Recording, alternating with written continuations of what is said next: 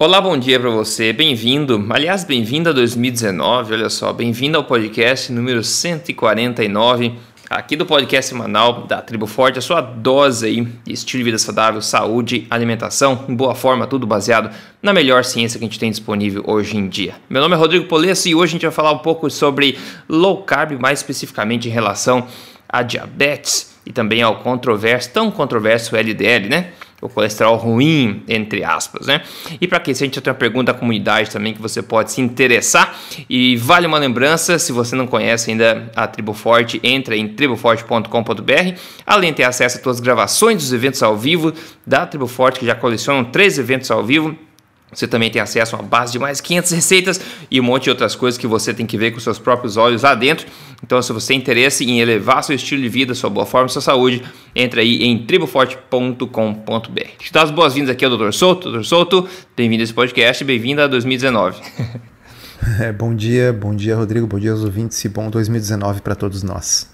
É isso, com certeza. Vamos fazer assim, vamos aquecer com uma pergunta da comunidade aqui, que vem do Valdenício Santos. Ele pergunta: é, Você indicaria é, uma quantidade ideal de ingestão de água por dia? Hum. Quanto de água a gente precisa tomar por dia, hein? Acho que a gente já comentou isso, mas está cheio de gente por aí prescrevendo quantidades de água, né? E seria engraçado de ver uma pergunta dessa. Imagine-se numa aldeia, numa população tradicional, eles tentando discutir quanto de água eles deveriam tomar por dia, né? Bom, vamos ver. O que, que você acha, professor, dessa questão aí de... Tem um número que se aplique a todas as pessoas? O que, que você tem de achar sobre isso? Não, não tem um número. Uh, se a gente fizer essa pergunta, a maioria das isso já está tão entranhado no senso comum que eu acho que a maioria das pessoas daria uma de duas respostas. Uma uhum. resposta é uh, oito copos e a outra resposta uhum. é dois litros. É, é. Né? Uh, é. Não importa se você pesa 40 quilos Isso. ou 200, né? Ou se está 40 graus lá fora ou se está 15 é, graus lá fora. Exato, não importa. Uh, são números inventados, foram tirados do chapéu. Uh, não, não, pessoal, não existe um ensaio clínico randomizado que tenha testado quantidades diferentes de água. Tá? Uh, assim como não existe um que tenha testado quantidades diferentes de ar. Tá? Imagina que a pergunta é assim: quantos litros de oxigênio, quantos litros de ar a pessoa deve respirar por dia? Depende. Depende se eu estou sentado, ou se eu estou caminhando, ou se eu estou andando de bicicleta, ou se eu estou correndo. Né? Por que, que a gente não controla essas outras coisas? Quantos batimentos cardíacos eu deveria ter por dia? Qual a frequência cardíaca que eu deveria ter? Depende, eu estou uh, sentado gravando um podcast ou eu estou subindo nove uh, andares pela escada?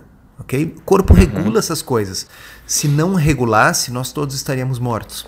Tá? Com certeza. Aí alguém diz assim: ah, mas na hora que você está, chega a sentir sede, você já está desidratado eu quero a referência bibliográfica. Tá? É, Mas eu quero é. a referência bibliográfica, não é uma referência de uma opinião em português. Eu quero um artigo peer review publicado em revista de alto impacto e o desenho tem que ser um ensaio clínico randomizado. É isso que eu quero. Para poder me mostrar que esta afirmação é verdade. Porque dizer, qualquer um pode dizer qualquer coisa. Tá? E, e ter um título uh, de nutricionista, de médico, de professor de educação física não é o que confere autoridade para uma informação. Uhum. Uhum. Isso a gente sempre bate nessa tecla aqui, mas é uhum. bom, bom salientar. O que importa é o nível de evidência. Tá? Se eu tiver um ensaio clínico de bom nível, publicado numa revista de bom nível, comparando um grupo que bebeu de acordo com a sede e um outro grupo que bebeu de acordo com uma fórmula específica, tá? e houve desfechos melhores em um grupo em relação ao outro, bom, aí pode ser. Na realidade, o que nós temos é o contrário, né? Existe evidência e uh, a pessoa que publicou isso e efetivamente mudou o conceito nesse sentido na área do esporte foi o famoso Tim Noakes, o Dr. Timothy Noakes, tá?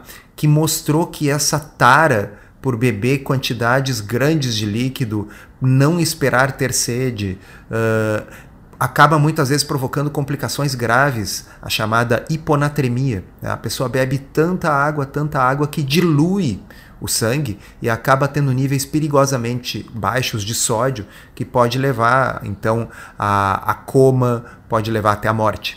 Né? Uhum, uhum.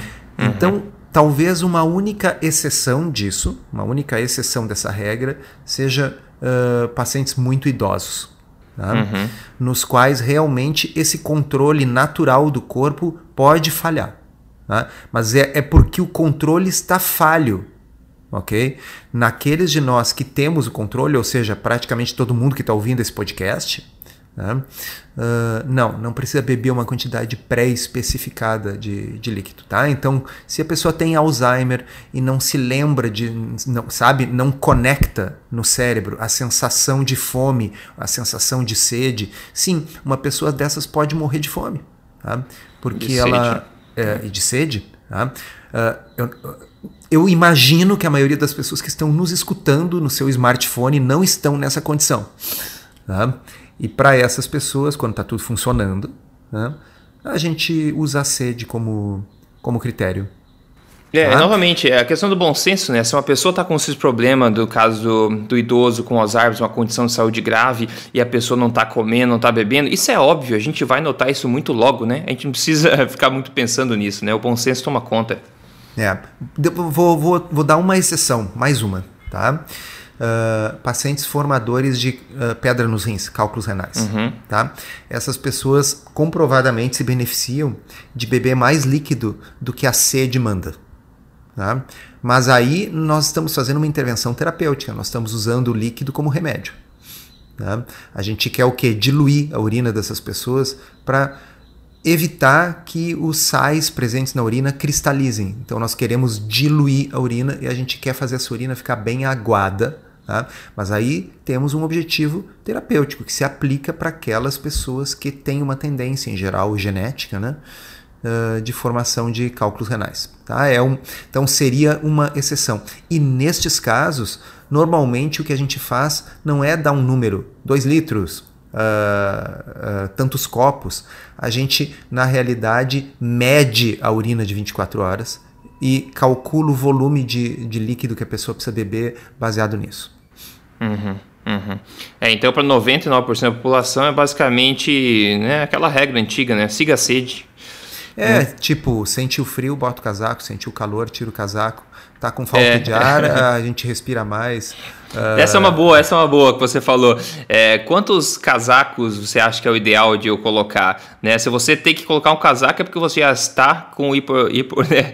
hipotermia. É, essa é uma né? boa comparação. É a mesma assim, coisa. Pô, na hora que você sentiu vontade de botar um casaco, você já está com hipotermia grave. Já tá. é. é, exatamente. Isso não é assim. Isso não é assim. A pessoa tem que estar tá sem o casaco, exposta ao frio por um tempão e ela está desesperada é. para botar o casaco muito antes da hipotermia o corpo não é bobo, pessoal. O corpo evoluiu por milhões de anos para que as sensações previnam os problemas.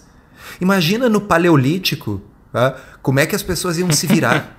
né? Sem poder é. medir a osmolaridade plasmática para determinar quanto líquido vão beber, sem termômetro para definir se precisa botar ou tirar o casaco, né? sem um aparelho, sem esse telefone Samsung que eu tenho aqui que mede a, a, a quantidade de oxigênio no sangue, no sensor que tem ali atrás, para poder definir se eu preciso respirar mais ou menos. Puxa vida, né? O é. corpo parece que não é equipado com essas coisas. É, não vamos ofender a mãe natureza, né? Pelo amor de é. Deus.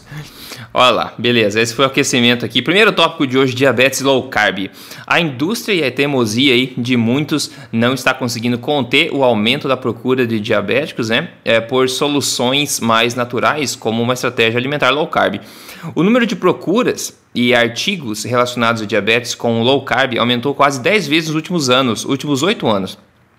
Enquanto a maior procura é por pessoas com diabetes tipo 2, né?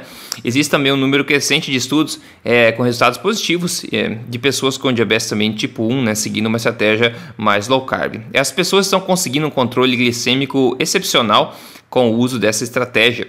E lembrando a importância também de você fazer sempre um acompanhamento profissional com qualquer mudança estratégica, principalmente de alimentação, se você tem aí qualquer condição, né? Então saiu esse artigo no Diabetes Daily aqui, mencionando né, como a procura por é, pessoas diabéticas procurando por estratégias low carb vem aumentando muito exponencialmente nos últimos anos, né? E apesar da ser da aceitação dessa estratégia está aumentando, né? Que está ficando vergonhoso já para as organizações é, continuar negando isso, né? Ainda assim, algumas organizações grandes, como a própria Associação Americana de Diabetes, ainda é cautelosa, bastante cautelosa, quando fala sobre o assunto, né? Como ela disse para esse artigo, é, ele disse, por exemplo, que o papel de dieta low carb em pacientes diabéticos não é claro como assim não é claro, né? É mais claro que o sol na cara, né? E dizem também que essas intervenções são somente de curto prazo, uma vez que não existe benefício no longo prazo. em, né? Tipo, como assim, né? Por que, que tem tanta resistência assim para a gente falar? de low carb, uma coisa está comprovada há muitos anos aí que ajuda diabéticos principalmente, né? E por que é tão resistente assim organizações como a Associação Americana de Diabetes de aceitar isso de forma um pouco mais é, generosa, de braços abertos? Será que é porque se o pessoal começar a parar de ser diabético, a própria organização vai sumir da face da terra e cair no esquecimento? Uh, o engraçado é a mudança da narrativa, né? Do tipo, antes isso era uma loucura, dieta da moda.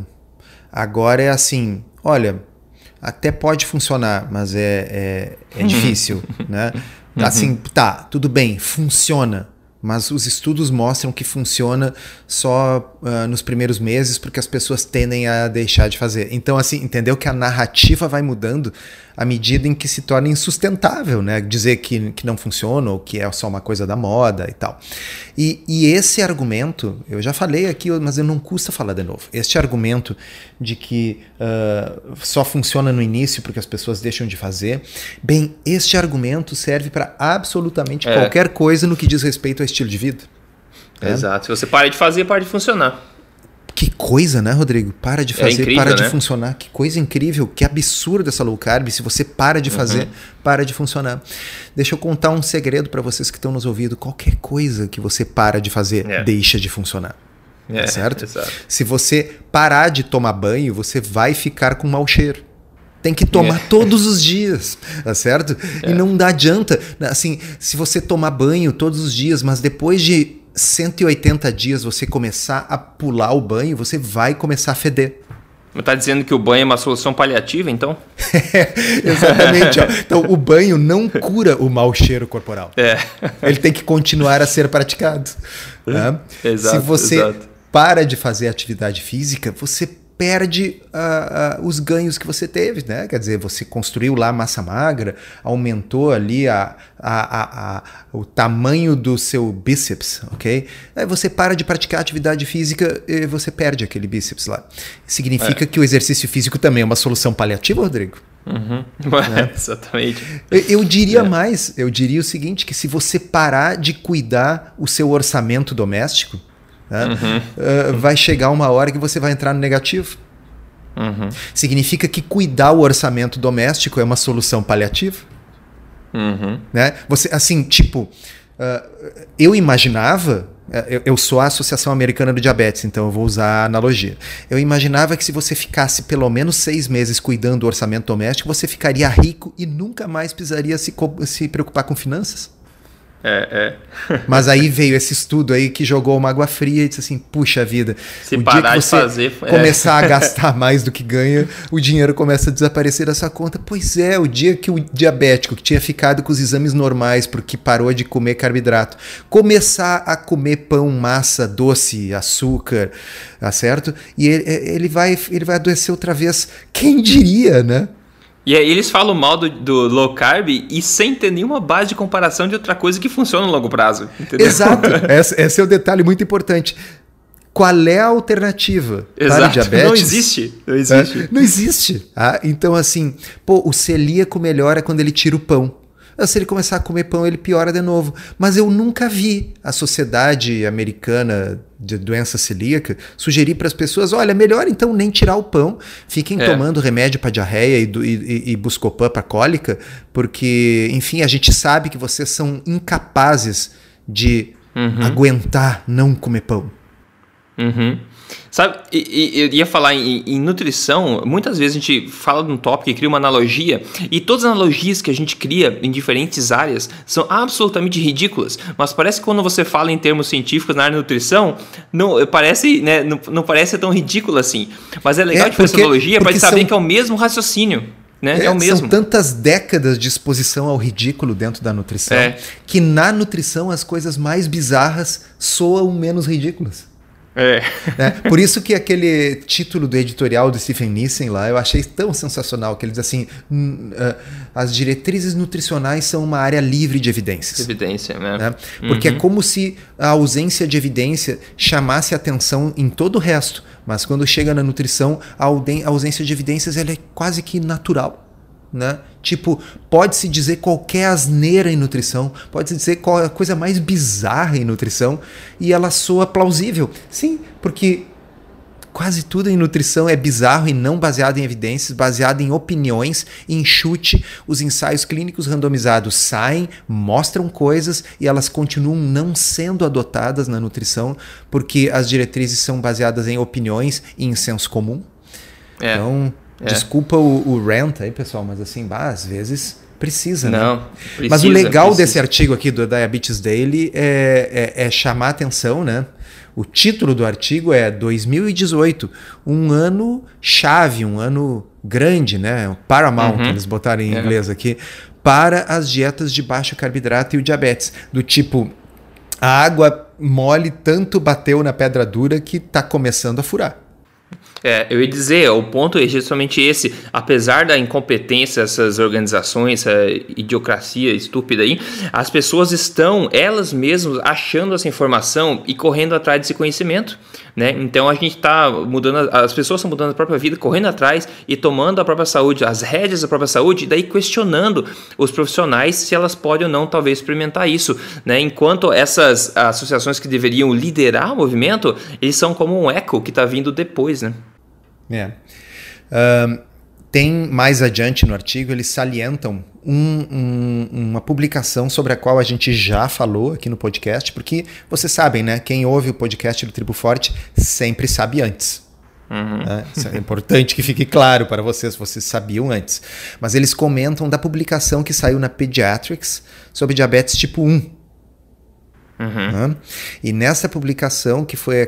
que na, é, é, é incrível isso que eu vou dizer para vocês. Mais uma vez, são aquelas coisas que só na nutrição a gente vê. Uhum. Uh, o status quo da nutrição foi tão resistente. O pessoal do diabetes, no que diz respeito à alimentação, foi tão resistente à mudança que quem fez essa mudança foi um grupo do Facebook uh, chamado Type 1 Grit. Aliás, existe, viu, pessoal, o Type 1 Grit Brasil, né?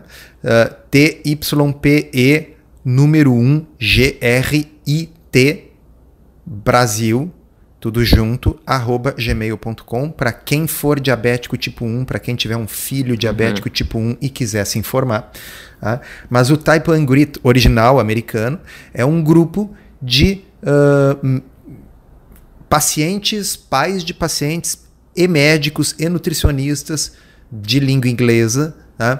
que começaram a manejar o diabetes tipo 1 com dieta de baixo carboidrato, já que as diretrizes não adotam isso, bom, as pessoas adotaram, porque afinal elas resolveram cuidar da própria vida. Tá? E aí uh, eles fizeram um artigo científico publicando os resultados, se não me engano, de cabeça, 300 e poucas pessoas deste grupo. Tá? E aí Lá, a, a, aqui diz o seguinte na reportagem do uh, Diabetes Daily. Né? Uh, importante, para nosso conhecimento, até, até, até que nós saibamos, até o advento desta publicação, nunca se havia ouvido falar de um grupo de pessoas com diabetes tipo 1 atingido níveis de hemoglobina é. glicada normais na literatura científica. É. É. Então, quer Penso. dizer, precisou o Facebook fazer um grupo de pessoas que fazem low carb com diabetes tipo 1 para se estabelecer na literatura científica que é possível atingir hemoglobina glicada em diabetes tipo 1 com menor risco de hipoglicemia. Repito, menor menos hipoglicemia do que no manejo tradicional do diabetes. E vocês sabem por quê? Porque o que causa hipoglicemia no diabetes é a insulina, não é a dieta. É. Tá? Uhum. E quando a pessoa faz uma dieta de alto carboidrato, ela precisa usar mais insulina. E é esse excesso de insulina que provoca a hipoglicemia. Se a pessoa faz uma dieta low carb, ela usa doses baixas de insulina. Diabético tipo 1, lembrando, sempre tem que usar insulina. E como são doses baixas, a chance de errar e a severidade das hipoglicemias são menores. Isso é tão óbvio que qualquer pessoa de qualquer formação que esteja nos ouvindo, não precisa ser da área da saúde, vai dizer assim: faz todo sentido. É, né? é, é óbvio. É. Né? E, é no óbvio. entanto, precisou um grupo de pais e filhos e profissionais se juntarem no Facebook para mostrar isso. E o que foi publicado na revista Pediatrics foi o quê? Um estudo observacional deste grupo de pessoas do Facebook. Mas legal porque isso está salientado aí no, na reportagem de fim de ano do Diabetes Daily, dizendo: olha pessoal, vamos centenar, porque low carb está tomando coisa da conta. Tá, desculpa, tomando conta da coisa. É. E, e, e, e eu vejo subliminarmente a mensagem aqui é: se a gente não, não se atualizar, as pessoas vão se tratar sozinhas.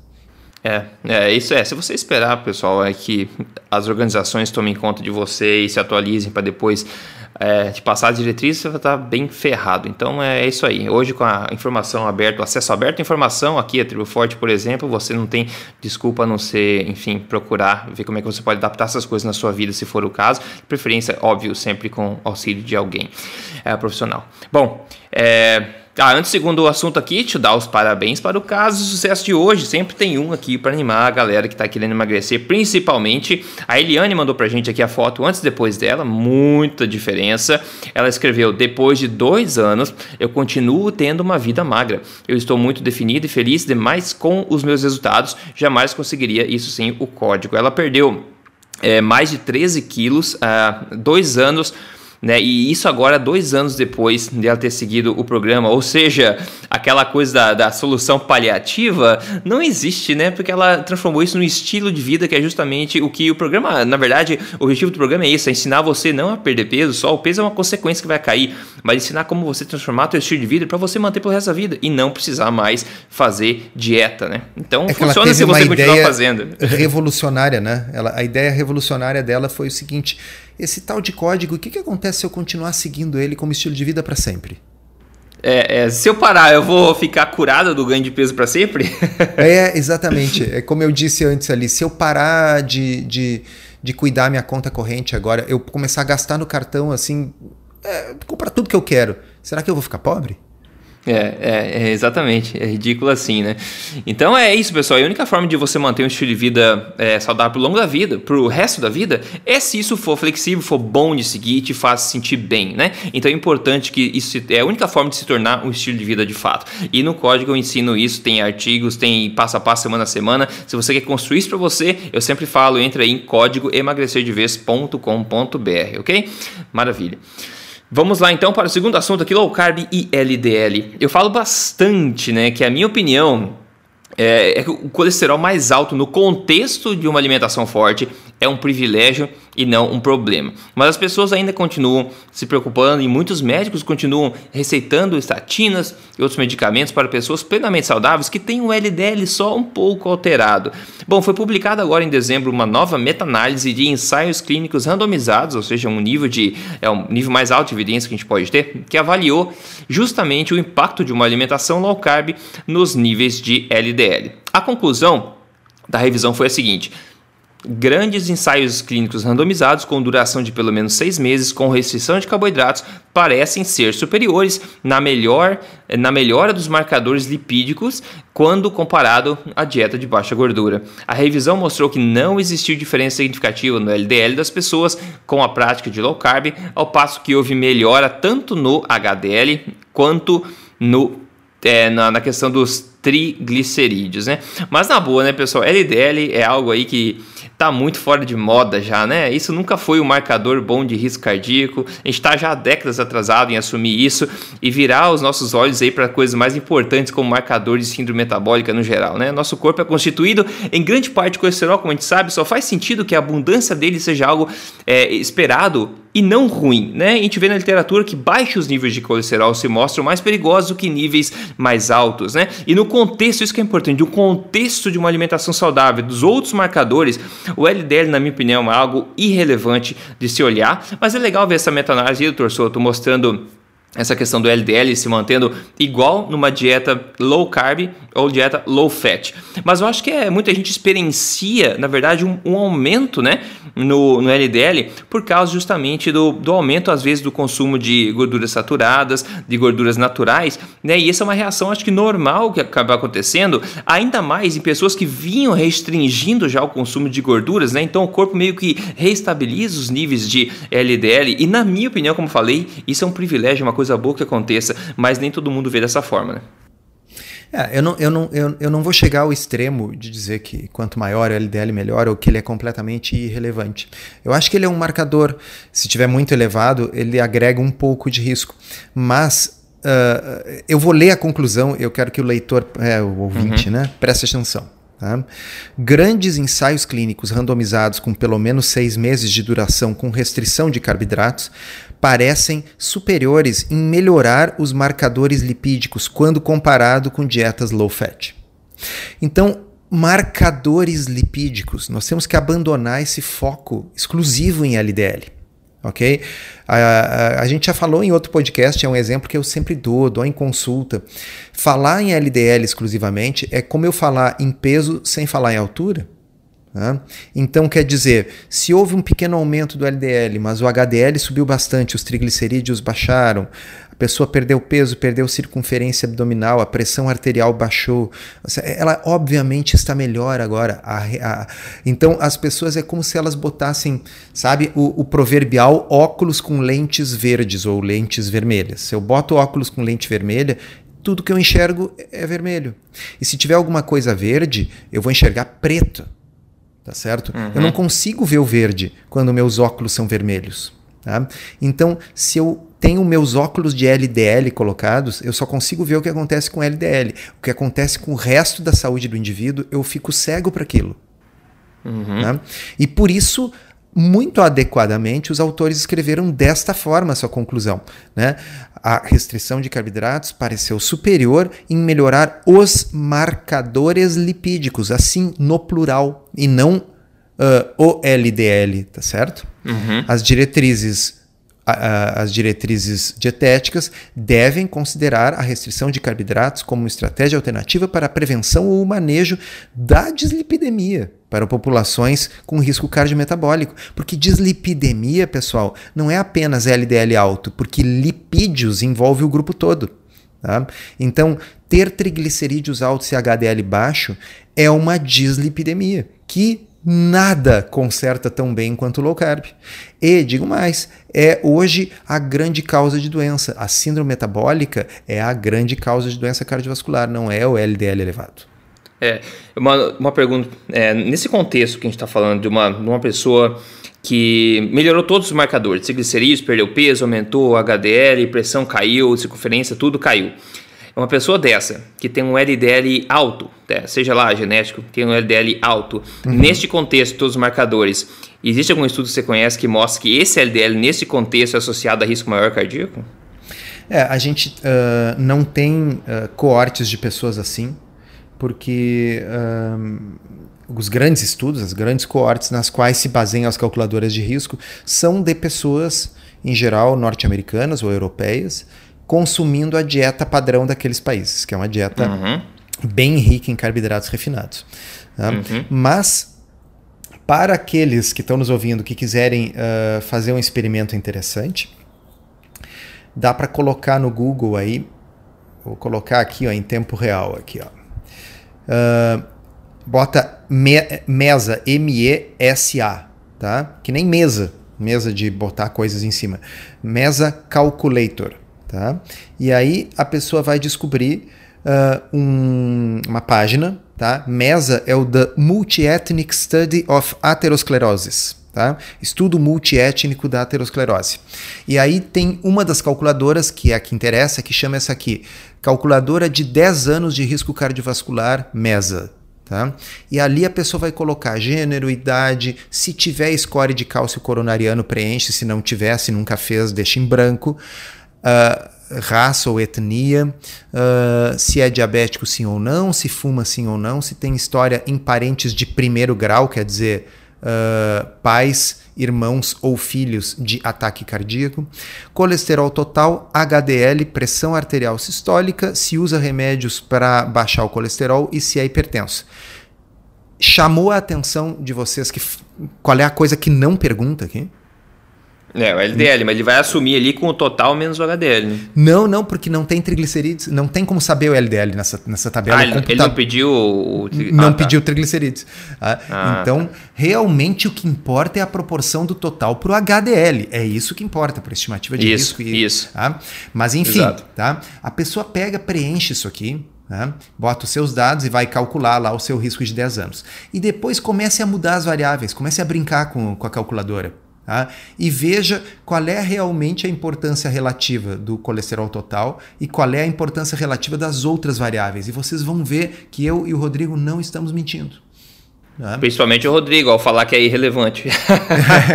então, assim, ó, tá bem, não é irrelevante se eu botar ali o colesterol assim, bem LDL. alto. LDL. É, é, não, o total, total. Tá, tá, tá. tá. Uh, e, então, se eu pegar e deixar tudo igual, tá? e colocar um colesterol total de 340.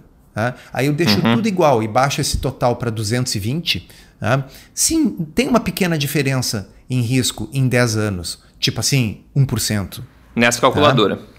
É, entendeu? O que eu quero dizer é, na vida é assim, existem vários fatores de risco, cada claro. um deles às vezes tem uma pequena contribuição, alguns têm uma contribuição muito grande. Tá? Seguramente uh, obesidade, síndrome metabólica, diabetes, tabagismo, uh, sedentarismo, tudo isso tem um peso mais importante. Agora, as pessoas se apavoram de forma desproporcional com o LDL.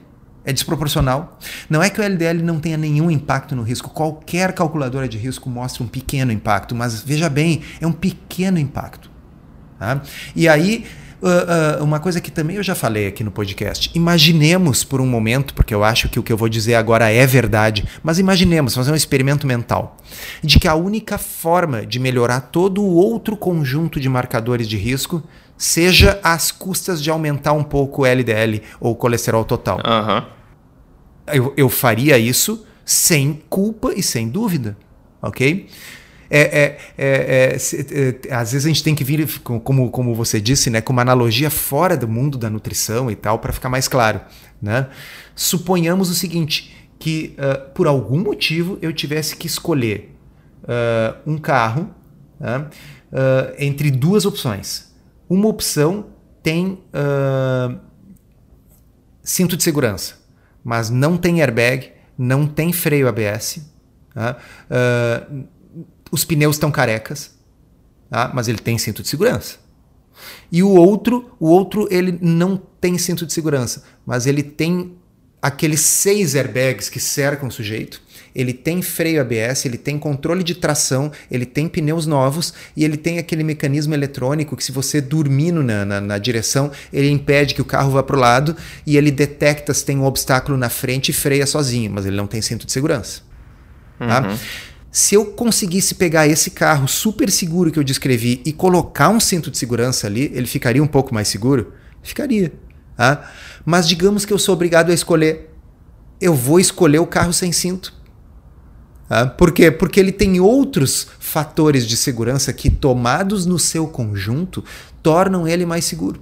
Então, uhum. realmente, talvez no mundo da nutrição seja impossível que todos os marcadores se movam na mesma direção, ok? Mas Daqui a, a pouco, é, né? É, é, é, isso que eu ia dizer, né, mas olha só, é, tá, tudo bem, eu tô puxando o, a minha opinião no, no, extremismo aqui, mas só para diversão mesmo.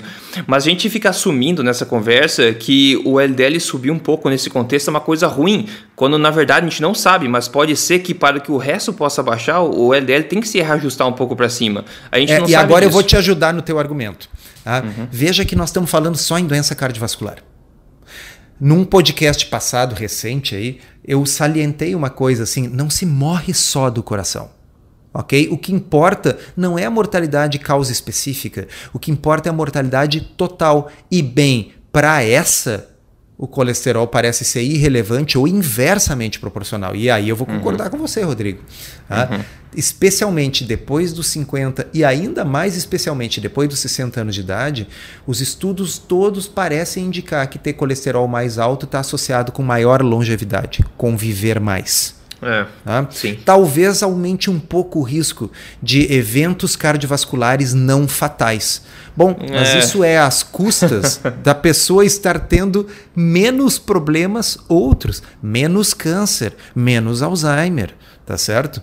E aí, eu faria a troca é. qualquer dia. Eu prefiro uhum. muito mais o cardiovascular do que câncer ou Alzheimer, mas pode ser que seja só eu, né? É, é. Mas é, é bom, enfim, de tratar sobre esse assunto, porque as pessoas podem achar que elas estão comendo mais gordura agora, então vai piorar o perfil lipídico. E tá aí uma, uma ótima é, é, meta-análise mostrando justamente que esse não é o caso. Então a gente está protegido aí por, por evidência nesse caso. A gente não precisa ter medo Exatamente. aí. Né, esse acho que é o ponto principal aí. E, e, falando em LDL, em gordura, em low carb, você pode compartilhar o que, que você degustou hoje no, no café da manhã ou que você vai comer agora no almoço.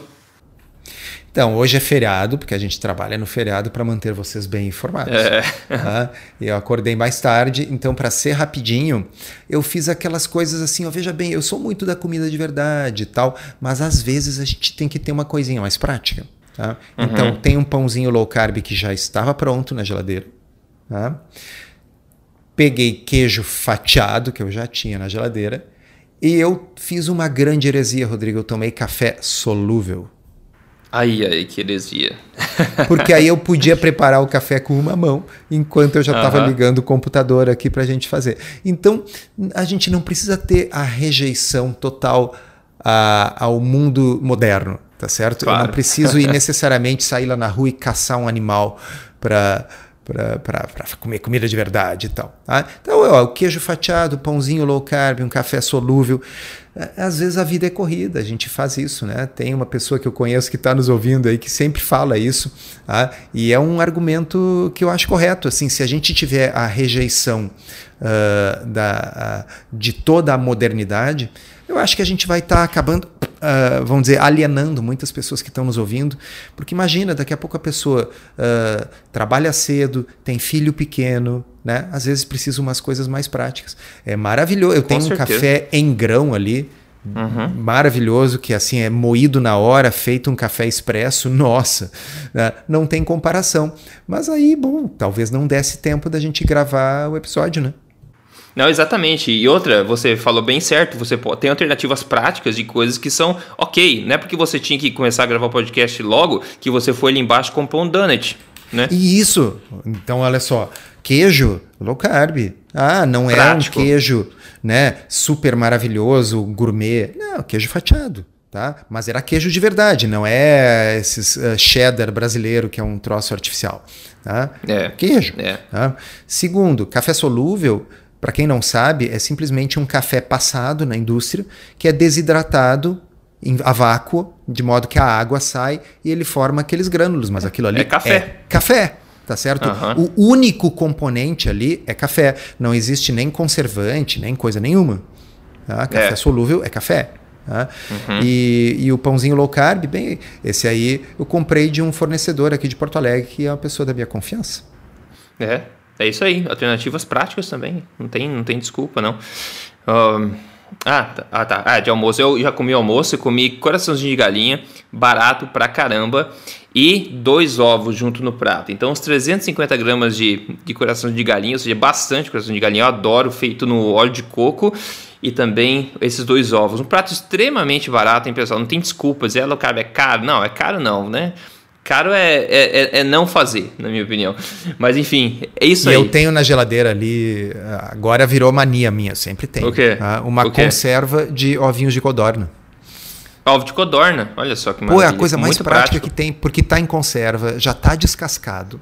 Pô, até uhum. salgado já é, entendeu? É só cravar um é. garfo. Mais prático que isso não tem, né? É, mais prático que isso não tem. É como abrir um um, um saco de, de biscoito recheado e comer. Só que esse é saudável. É. Exato, exatamente. Então é isso aí, pessoal. É isso aí. Espero ter inspirado vocês aí com esse podcast hoje, também com nossas ideias aí de, de refeições. Se você quer seguir a gente no nosso dia a dia, faça favor, entre no Instagram e siga o Dr. Souto no arroba JCSouto e Rodrigo Polesso no arroba Rodrigo Polesso, tudo junto, e a gente vai mantendo contato como sempre, né? E no e mais. Não esqueçam do arroba ablc.org.br. É. Certo. E no mais, é isso aí. A gente se fala semana que vem, com certeza, sem falta aqui. Então, um grande abraço a todo mundo. Obrigado, Tô Solto. A gente se fala até lá. Grande abraço, até a próxima.